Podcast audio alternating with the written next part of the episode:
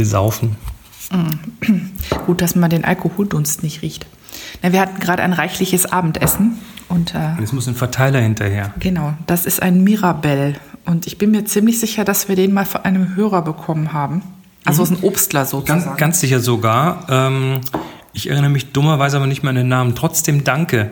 Der kommt ab und zu mal raus und nach einem schönen, leckeren Essen sowieso. Ja, und ähm, ich bin normalerweise nicht unbedingt ein Obstler-Fan. Ich finde den aber extrem gut gelungen. Also ich mag den sehr gerne. Jedes Mal, wenn ich den trinke, denke ich, Das ist aber ein guter. prima, genau. Ja. Wir kommen wieder aus der Villa-Küche. Was man unschwer am Hall erkennen kann. Genau. ähm, und wir haben so lange nicht mehr Abzug FM bespielt, dass wir hier eine raschel, raschel eine Liste mit Themen haben. Ein kleines Buch sozusagen. Apropos Buch, Moni. Du hast, du hast, du hast fertig. Ich habe fertig. Moment, erzähl mal. Also, das gibt ja jetzt doch ein paar Leute, die vielleicht, also wenige, aber ein paar Leute, die jetzt nicht die anderen Podcasts hören, sondern nur diesen. Ähm, du hast seit wie lange an dem Buch geschrieben? Also eigentlich habe ich seit Anfang des Jahres dran geschrieben. Ich hatte das schon länger ausgemacht und wollte auch schon eher angefangen haben. Das hat natürlich nicht funktioniert. Wie ist der Titel?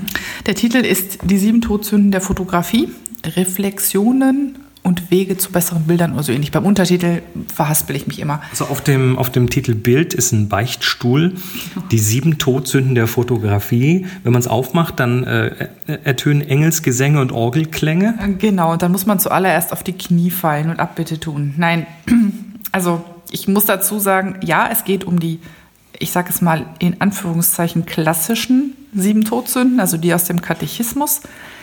Jedem, der jetzt Angst und Bange wird, kann ich aber sagen, dass ich selber Atheistin bin. Also ich nehme das Ganze, also ich nehme die Sünde an sich schon ernst, denn das ist, äh, das handelt sich da ja um sehr, sehr menschliche Wesenszüge. Das Was denn so? Ja, so haben wir zum Beispiel Hochmut und, ähm, und Zorn und Völlerei und äh, Wollust und Neid und Geiz. Ich glaube, Waren Sie das? alle sieben. Ja, ich muss immer, ich kann auch die Reihenfolge ganz schlecht. Also ja, ich bin halt nicht, bin halt nicht ordnungsgemäß katholisch erzogen. Ähm, ja, aber die, die Verhaltensweisen oder die Symptome, die sich hinter diesen Sünden verbergen, sind ja jetzt nicht irgendwie speziell kirchlich äh, verursacht, sondern das sind ja Dinge, die einem als Mensch im Leben halt äh, widerfahren und mit denen man sich konfrontiert sieht, weil nun jeder halt einfach äh, Schwächen hat. Und ähm, diese ja, Verhaltensmuster, die man bei den Sünden beobachten kann, die findet man auch beim kreativen Arbeiten, also auch in der Fotografie. Und da habe ich mich ein bisschen mit ausgetobt. Also wo können die auftauchen? Was kann ich dagegen tun? Ich habe auch immer so ein bisschen das, das Anti-Sünden-Bootcamp hinten dran gehängt. Das, das heißt, äh, wie man drüber wegkommt. Das Ganze hat ja seinen Ausgang genommen, ähm, eigentlich in der in Monis Motivklingel. Genau, also ich habe das irgendwann mal, Ur Ursache war, dass ich irgendwo mal einen Artikel gelesen hatte, den ich ganz interessant fand. Ähm, da hatte jemand über die sieben Todsünden Grafikdesign oder irgendwie so gesprochen. Aber das war so ein bisschen, das war so ein bisschen verhohne People. Da dachte ich, aber interessanter Ansatz. Lass mich mal drauf rumkauen, wie das mit der Fotografie ist. Und dann habe ich zwei oder drei Folgen dazu auch gemacht. Ich glaube, ich habe den Zorn, also Wut, Zorn, Faulheit und Neid verpodcastet, wenn ich das richtig im Kopf habe. Und dann schlief der Podcast ja irgendwie ein und ähm, auf der Suche nach einer neuen Buchidee kam dann der Gedanke, ja man, das wäre ja eigentlich mal eine interessante Herangehensweise und ein Thema, was es nicht überall so gibt. Und dann habe ich das mal abends in eine 10, 10 bis 15 Zeilen E-Mail gegossen und dann meinen Lektor geschickt und sag mal, wer ist da interessiert? Und ähm, interessanterweise ich, habe ich noch am selben Abend Antwort bekommen und am nächsten Tag war das Thema schon durch die Lektorenkonferenz. Also es ging irgendwie, ging irgendwie so, ups, jetzt muss ich. Ja. Und jetzt, also es ist ein Taschenbuch und jetzt ist es auch schon in Druck. Das heißt, wenn man das jetzt hört, sind die Chancen ganz groß, dass es auch schon bald im Buchhandel ist. Genau, Amazon ist sich noch nicht einig. Da gibt es mal heißt es 31. August, mal heißt es 31. September. Ich würde mal eher auf Ende September zielen. Ähm, es ist seit eineinhalb Wochen in Druck. Und ich bin Also total dann- gespannt, ja. Das muss dann noch, also wenn es fertig produziert ist, natürlich die erste Auflage, muss die verteilt werden und, äh, und so weiter. Okay, ähm, das heißt aber, du bist jetzt quasi, du hast jetzt wieder mehr Zeit an den Wochenenden und jetzt kommt dann auch so das eine oder andere Podcast-Projekt plötzlich wieder in Bewegung. Ja, natürlich. Ich meine, wenn man die also ich wollte ja ursprünglich mit dem Buch äh, schon früher in die Puschen gekommen sein. Dann gab es aber Gründe und teilweise auch sehr gute und nicht unbedingt immer sehr erfreuliche Gründe, die mich abgehalten haben. Und dann musste es natürlich dann irgendwann zack, zack gehen. Also ich war schon kurz davor zu sagen, das schaffe ich im Leben nicht mehr. Und ähm, dann habe ich mich mal hingesetzt und mal durchgeplant, wie viele Wochenenden habe ich eigentlich, ähm, wie viele Tage denke ich, dass ich schreiben kann und äh, habe dann einfach mal durchgerechnet äh, vom, von, der, von der Zielwortzahl, wie viele Wörter muss ich denn pro Session schaffen. Und dann stellte sich raus, ja, das äh, kann klappen bis zum Abgabetermin. Und dann waren die Wochenenden halt verplant. Da war, da stand dann für jeden Tag ein Wortziel. Und mhm. ähm, das musste ich dann halt, weil ich realistisch kann ich unter der Woche nichts schreiben. Ich komme von der Arbeit und dann falle ich irgendwie halb tot irgendwo in der Ecke. Und dann habe ich halt an den Wochenenden recherchiert und geschrieben. Also die Wortzahl fürs Schreiben war jetzt gar nicht unbedingt so hoch, aber ähm, ich hatte ja nun ein paar Sünden hatte ich schon durch, aber es waren noch andere, die hatte ich halt noch gar nicht bearbeitet. Und da musste ich mir erstmal erarbeiten, was ist das für eine Sünde, was habe ich da landläufig drunter zu verstehen und dann musste ich den Transfer ins kreative Arbeiten kriegen. Und ähm, die Arbeit ist halt nicht immer das Schreiben, sondern die Arbeit ist äh, ähm, einen Sinn draus zu machen irgendwie gefühlt und für sich selber einen roten Faden zu finden. Und insofern bin ich äh, total stolz, dass ich tatsächlich geschafft, geschafft habe, eine Woche vor dem spätestmöglichen Termin abzugeben. das war so für mich so, oh, tatsächlich, ich krieg das hin. Also Moni kann auch die letzte Minute. Ja, aber nur die vorletzte. Also, und was ich vor allen Dingen erstaunlich fand, wer mich ein bisschen kennt, weiß, dass ich gerne mal ähm, immer so die Phase habe, wo ich mir dann mal irgendwie gar nichts zutraue und ähm, dann so ein bisschen in Panik verfalle. Und das ist eigentlich für meine Verhältnisse wenig aufgetreten. Also ich bin eigentlich bis zum Ende recht cool geblieben und das, ähm, das, das war echt interessant. Das liegt aber wahrscheinlich auch daran, dass du es gut durchgeplant hast, weil ähm, du hast gewusst, so und so viel möchte ich schaffen, damit das nachher Hand und Fuß hat und nicht, auch, auch nicht irgendwie zu wenig ist. Musstest es aber trotzdem nicht künstlich aufblasen, sondern hast genug, äh, genügend äh, Dinge gehabt, die du dazu erzählen konntest ähm, und hast dann aber schon gewusst, ich muss so viel machen und wenn ich nicht so viel schaffe, muss ich in der nächsten Woche mehr machen. Und damit hast du im Prinzip das Ziel ja auch dir vorher hinrechnen können. Genau, also ich, das, das macht ja auch die Software. Das ist auch interessant. Also die Software, mit der Chris und ich ähm, an unseren Buchprojekten arbeiten, heißt Scrivener. Und da kann man sich so ein Ziel dann einstellen. Also stellt man das Projektziel ein und die Anzahl der Tage, die man gedenkt daran zu schreiben. Dann bekommt man ein Wortziel. Und das ist aber nicht so, dass er sagt, hier das Wortziel ähm, pro Tag und dann zimmert er dir das einmal raus, sondern sobald du das mal nicht einhältst oder auch übererfüllst, wird das dann jemals immer angepasst. Also es ist ja. ganz dynamisch. Das funktioniert auch hervorragend und man kann das jederzeit, während man schreibt, mal eben schnell abrufen und sehen, wo stehe ich denn da eigentlich.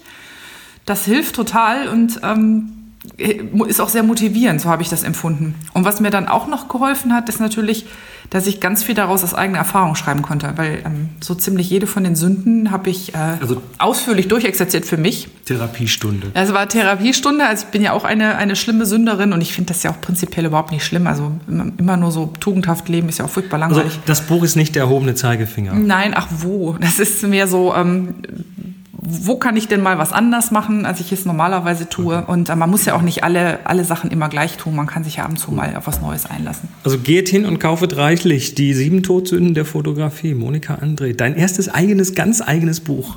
Genau, sozusagen mein Free Solo. Sehr schön. Ähm, ja, ich habe auch ein Manuskript abgegeben. Da wird wahrscheinlich noch mal irgendwie ein paar Tage Arbeit reinfließen müssen, aber das ist, ähm, ich glaube, jetzt hoffentlich auch in trockenen Tüchern. Ich werde es in ein paar Wochen wissen, wenn da mein Lektor aus dem Urlaub ist und seine Kollegen sich das mal zu, zu Brust genommen haben. Ja, Buchprojekte. Was ist noch so alles hier passiert in der Villa? Wir haben echt schon ewig nicht mehr. Lass mich mal hier ins. Ach ja, ich habe ein Mini zu verkaufen. Mini Cooper S Cabrio. Zwölf Jahre alt, 208.000 Kilometer aber gut in Schuss, TÜV neu. Weil ich habe nämlich jetzt ein neues Auto. genau. Äh, du hast, ein, du hast ein neues Spielzeug und ich muss sagen, ich war ein bisschen, nein, ich war eigentlich nicht wirklich überrascht, oder vielleicht war ich doch überrascht, dass ich das also, so gerne gefahren bin. Hm? Erstmal hast du, erstmal hast du gedacht, ähm, äh, da passt ja nichts rein. Also du hattest nicht geglaubt, dass so viel reinpasst, wie reinpasst, sagen wir mal so. Weil als wir dann nämlich mit zum Klostergeister-Workshop gefahren sind, hattest du schon große Bedenken, ähm, ob der Mengen Sachen, die wir da immer mitnehmen müssen. Und hat sich herausgestellt, nee, da hat ein ganz ordentliches Volumen hinten, passt also gut was rein. Kann man was mitnehmen. Genau, ein bisschen der Hintergrund war, na, zum einen ist das Auto relativ flach und ich habe ja so ein, so ein Würfelchen, ich fahre so ein Würfelchen, das heißt äh, vom Kofferraumvolumen rein theoretisch sind die vergleichbar, aber meiner ist halt höher. Ja. Ähm, was da auch noch mit reinspielte, es ist ein Hybrid. Und ich habe äh, in Anführungszeichen ein wenig Hybrid-Erfahrung. Und zwar haben meine Eltern vor Jahren den allerersten Prius gefahren. Oh ja. Und der ist ähm, eigentlich für ein Hybrid auch schon extremst alltagstauglich gewesen, aber hatte noch so ein kleines bisschen das Manko, mhm. dass nicht so extrem viel Platz im Kofferraum war. Und was mich auch überrascht hat, damals der Wagen, ähm, mein Vater ist nun jemand, der sehr, sehr sparsam fährt und der hat den Wagen auch immer sehr verhalten gefahren. Auch diesen Hybrid konnte man schon, ich sag mal, normal ähm, um die Kurve bewegen. Aber der, den du jetzt hast, du hast ja einen ähm, Hyundai Ioniq. Hybrid, genau. Hybrid. Der ist, äh, der lässt sich sehr, sehr sportlich fahren. Der ist unheimlich spritzig. Und der ist natürlich auch schon mit so viel Fahrerassistenzsystem ausgestattet, dass man streckenweise schon so einen Blick in die Zukunft werfen kann. Mhm. Also Adaptive Cruise Control, also sprich ein Tempomat, der automatisch Abstand hält nach voreingestellten Werten. Das und auch runterbremst bis quasi zum Stand, wenn vor dir lang, langsamer gefahren wird? Genau, also das ist an sich schon etwas, was auf der Autobahn zur extremer Entspannung führt, auch auf der Landstraße. Also es ist grundsätzlich was, was viel Stress vom Autofahren nimmt. Ich fand den normalen Tempomat in der Richtung schon eine tolle Sache, aber Adaptive Cruise Control ist da doch nochmal deutlich ein Update. Und dann hat er ja auch diesen Spurhalteassistenten. Der lenkt für dich mit. Der mitlenkt. Das ähm, ist so krass, dass man eigentlich auch die Hände vom Lenkrad nehmen könnte, zumindest auf der Autobahn. Auf der Autobahn und auf Straßen, die gute Seitenstreifen haben. Aber es ist auf jeden Fall auch, wer das kennt, wer gerne mal mit ein bisschen Zug und ein bisschen Geschwindigkeit eine Autobahnkurve nimmt, der weiß, dass dann doch oft schon Kräfte am Lenkrad ähm, ziehen. Mhm. Und das ist unheimlich angenehm, dass der Wagen da mitlenkt. Also man muss diese Arbeit nicht ganz alleine machen. Und das führt zu einer sehr noch ruhigeren Fahrweise. Mhm. Und vor allen Dingen zu einer noch entspannteren Fahrweise. Also das ähm, fand ich bemerkenswert. Ich bin ja auch ein, auf der Hinfahrt einen Teil der Strecke gefahren. Und ich fand das extrem viel entspannender als, ich sag mal in Anführungszeichen, normal Autofahren. Mhm. Also es ist tatsächlich, ähm, es ist tatsächlich nicht so, dass, dass er jetzt einen Autopilot hätte, so Tesla-mäßig, aber ähm, und er wird auch nach zehn Sekunden fängt er schon an, bieb, bieb, bieb, bieb, Hände ans Lenkrad, wenn man die mal wegnimmt. Ähm, aber ja, der hält tatsächlich die Spur auf der Autobahn. Ähm, auf Landstraßen, wenn sie einigermaßen gerade sind, also ab einem gewissen Kurvenradius sagt er, hm, lieber doch nicht.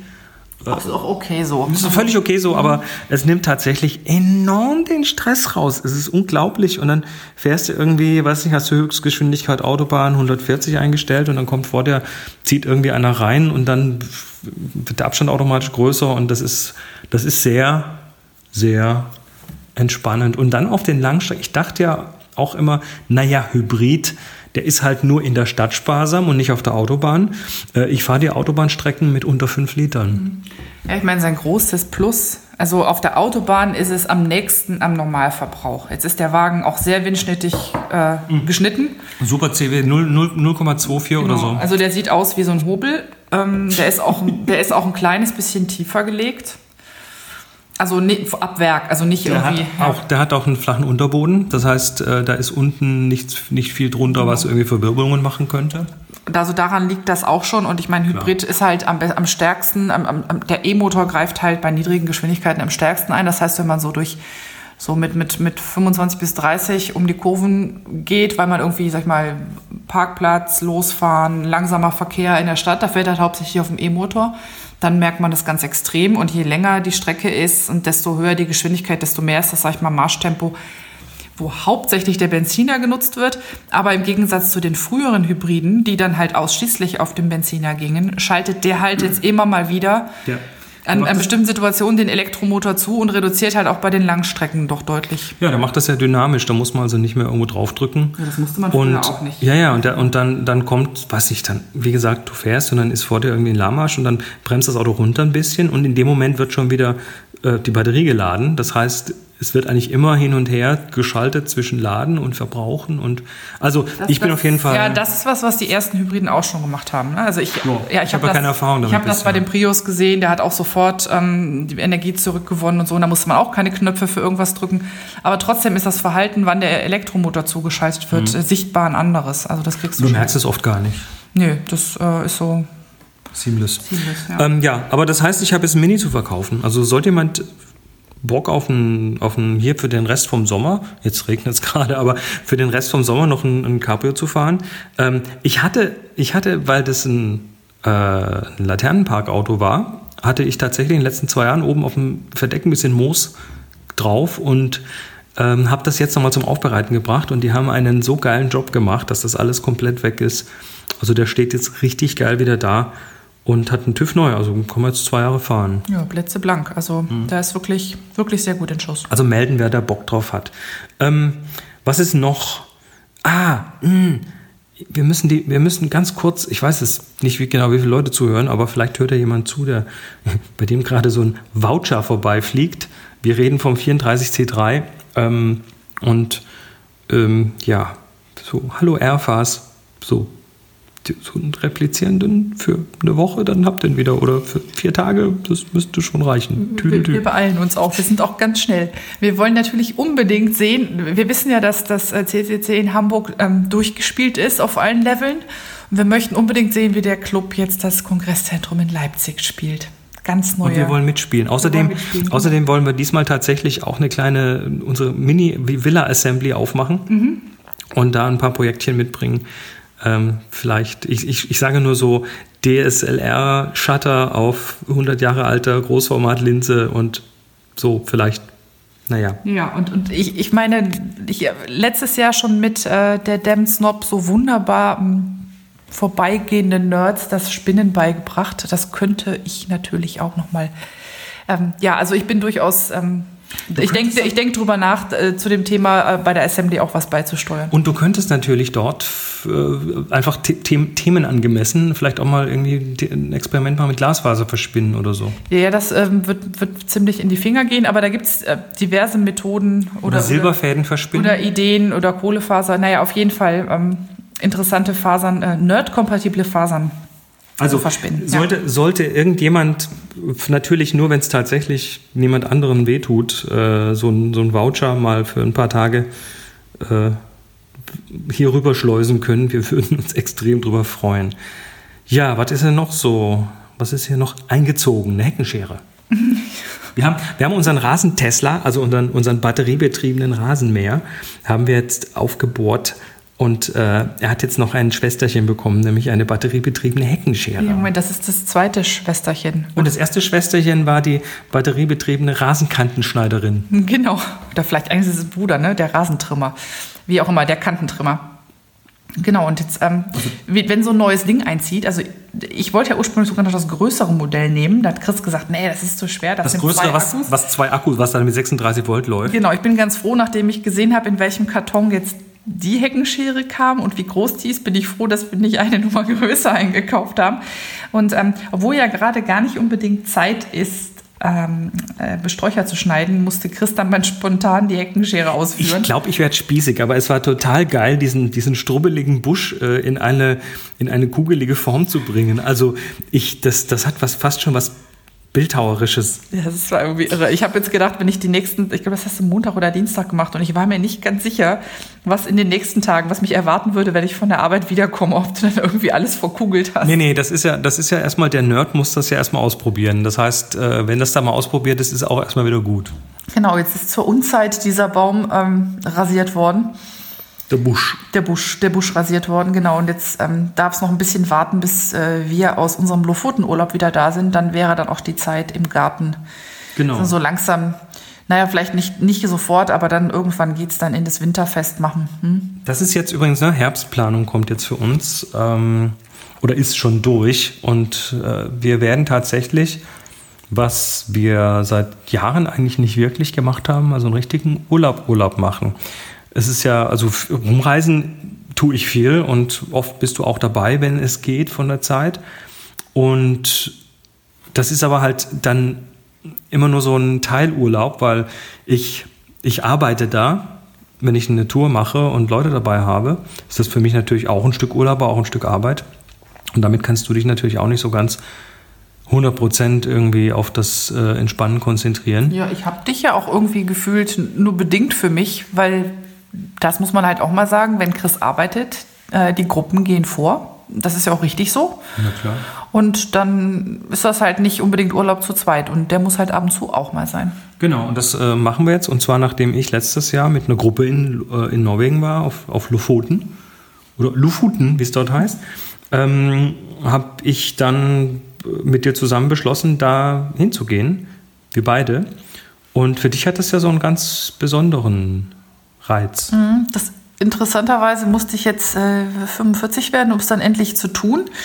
Ich habe früher ja mal, ich habe für eineinhalb Jahre in einer Werbeagentur gearbeitet und ähm, habe dort ähm, hauptsächlich ein, also nein, nicht hauptsächlich, aber ich habe unter anderem einen großen Kunden betreut, den wir damals hatten, und das war Hurtigruten.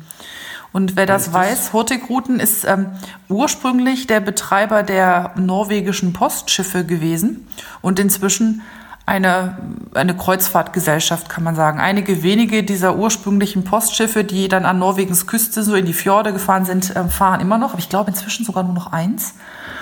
Und die anderen Pötte, in Anführungszeichen, sind alles richtig veritable große Fähren- oder Kreuzfahrtschiffe, die dort oben fahren. Aber gut, Hurtigruten, wie gesagt, eine von den Gesellschaften, die regelmäßig Reisen nach Lofoten angeboten haben. Oder eben entlang der norwegischen Küste, übrigens auch bis hoch nach Svalbard und so weiter. Also Genau. da gibt es auch ab und zu mal was von Hurtigruten. Richtig, das äh, kannte ich auch immer alles schon, weil ich habe diese Reisen nämlich ins Netz gestellt.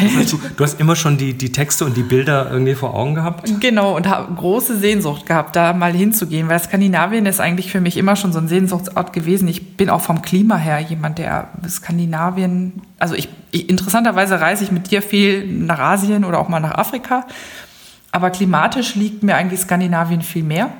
Und Norwegen, da habe ich immer schon so einen Draht hingehabt und ähm, ja, Lofoten, das stand bei mir mal auf der Liste von, das muss ich unbedingt machen, das ist so ein Traumziel. Und ja, dieses Jahr endlich ist es dann soweit. Das heißt, du bist dann dieses Jahr tatsächlich zum zweiten Mal schon in einem Jahr in der Arktis. Die Lofoten sind noch nicht Arktis. Natürlich sind die Lofoten Arktis. Nein, sind sie nicht. Sind Müssen wir gleich mal nachgucken. Ich behaupte, sie sind Arktis, Die doch. sind noch zu südlich. Naja. Naja, Lieb, lieber Moni, ich bin letztes Jahr äh, mit, dem, mit dem Fährschiff von Bodø nach äh, Svolvær gefahren, das, was wir dieses Jahr auch machen werden. Und wir haben während dieser Fahrt den Arctic Circle überkreuzt. Natürlich sind die Lofoten in der Arktis. na gut, dann sind sie gerade ebenso dort. Da gibt es auch Mitternachtssonne. Ich bin auf jeden Fall äh, schon das zweite Mal jetzt in Nordskandinavien. Das finde ich großartig. Das ist mein Nordics-Jahr. Und das zweite Mal in der Arktis. Damit kommt ein weiteres Fähnchen auf unsere Reisekarte. Ja, und dann gibt es tatsächlich noch eine zweite Privatreise, die machen wir mit meinen Eltern ähm, ein bisschen später. Und zwar äh, in die Toskana. Ein langes Und- Wochenende, ja. Ein sehr langes Wochenende, ich glaube fünf Tage oder so. Und das hab, äh, ja, ich wollte es eh schon immer wieder mal. Ich wollte einmal wieder dahin, nach Monticello in äh, Val d'Orsia, ganz, ganz hübsche Ecke in der Toskana. Da waren wir ja letztes Jahr im März schon. Richtig. Und das, äh, ja, war irgendwie, war, war unbedingt nötig. Ähm, außerdem hat meine Mutter wegen Problem mit ihrem, mit ihrem Knie ähm, die, die Bhutan-Reise, zu der sie eigentlich mit wollte, die dann im, im Oktober stattfindet, äh, musste sie leider absagen. Das heißt, es ist so ein bisschen ein Ersatz dafür auch. Und ja, das werden wir dann auch noch tun. Und dann kommt Bhutan. Genau, da bin ich aber nicht dabei. Da gucke ich dann aus der Ferne zu, weil danach muss ich tüchtig weiter schaffen. So viel Urlaub hat kein Mensch. Und dazwischen wird noch geschrieben. Meine Güte, das Jahr ist ja schon wieder voll. Und Und ich sag's dir gleich. Also das Schöne war ja, ich habe ja die, vor ein paar Tagen gesagt, oh geil, das ist ja so ein freies Wochenende. Du machst Workshop und ich kann überlegen, was ich tue und mich so treiben lassen. Und dann hast du gesagt, du könntest das Exposé für dein nächstes Buch schreiben. Und dann dachte ich mir so, nee, ich schreibe jetzt erstmal gar nichts. ich ähm, wollte nur mal die Saat pflanzen, weil sonst traute sich ja nicht. Ach du, du bist, Das Thema steht ja quasi schon. bist da sage ich jetzt mal noch nichts zu. Ich habe ein, ein, ein, ein Ich sag auch nicht, was das Thema Ich ist. auch nicht. Ich habe aber ein Thema ähm, untergehabt, wo Chris meinte, das wäre was für ein Buch und ich sage, es gibt es nicht her. Der Ausgang ähm, wird sich dann auf mittel- bis langfristige Sicht zeigen. Ist noch ungewiss. Ja, dieses Wochenende ist Workshop hier in der Villa. Villa Workshop Gestaltung. Happy Shooting Workshop. Äh, nächstes Wochenende ist hier Großformat Workshop. Ist es? Nee. Analog. Äh, Analog Einsteiger Workshop, Entschuldigung. Ähm, ja, ich komme vor lauter Workshops. Ich brauche mal eine Liste, sonst, sonst weiß ich das nicht. Äh, ja. Aber ich glaube, das war's, ne? So update-technisch. ich glaube, viel mehr fällt mir jetzt da nicht ein. Dir? Nö, fällt mir nicht ein. Ach, wisst ihr schon, wie unser Klo jetzt heißt? Ach so, wer unser Klo hat, unser, unsere Gästetoilette Ist hat jetzt einen Namen. Worden. Die ist getauft worden. Unser Gästeklo heißt jetzt New Orlesund. New Orleans und das ist nämlich ähm, so die, die nördlichste Siedlung, ne, das ist die nördlichste Siedlung, in der wir waren, bei knapp 79 Grad Nord. Das ist auf dem Globus fast obendrauf. Und ähm, das ist so eine Forschungssiedlung. Und da waren wir im Souvenirshop und haben ein emailliertes Schild. Ich habe das gekauft und Chris hat es dann erstmal fallen lassen, weshalb jetzt eine Ecke ab ist. Macht aber nichts. Passt auf Das jeden ist Patina. Es passt auf jeden Fall, weil wer kennt das nicht? Auf dem Klo wird viel geforscht. Nämlich meistens liest man ja und die guten Ideen kommen ja angeblich auch immer. Insofern passt das. Ähm, das New Orleans-Schild hängt jetzt über der Klotür und weist auf einen Ort voll Kreativität hin. Okay, die, mit diesem Gedanken äh, lassen wir euch jetzt alleine. Macht's gut. Bis zum nächsten Mal. Tschüss. Amen.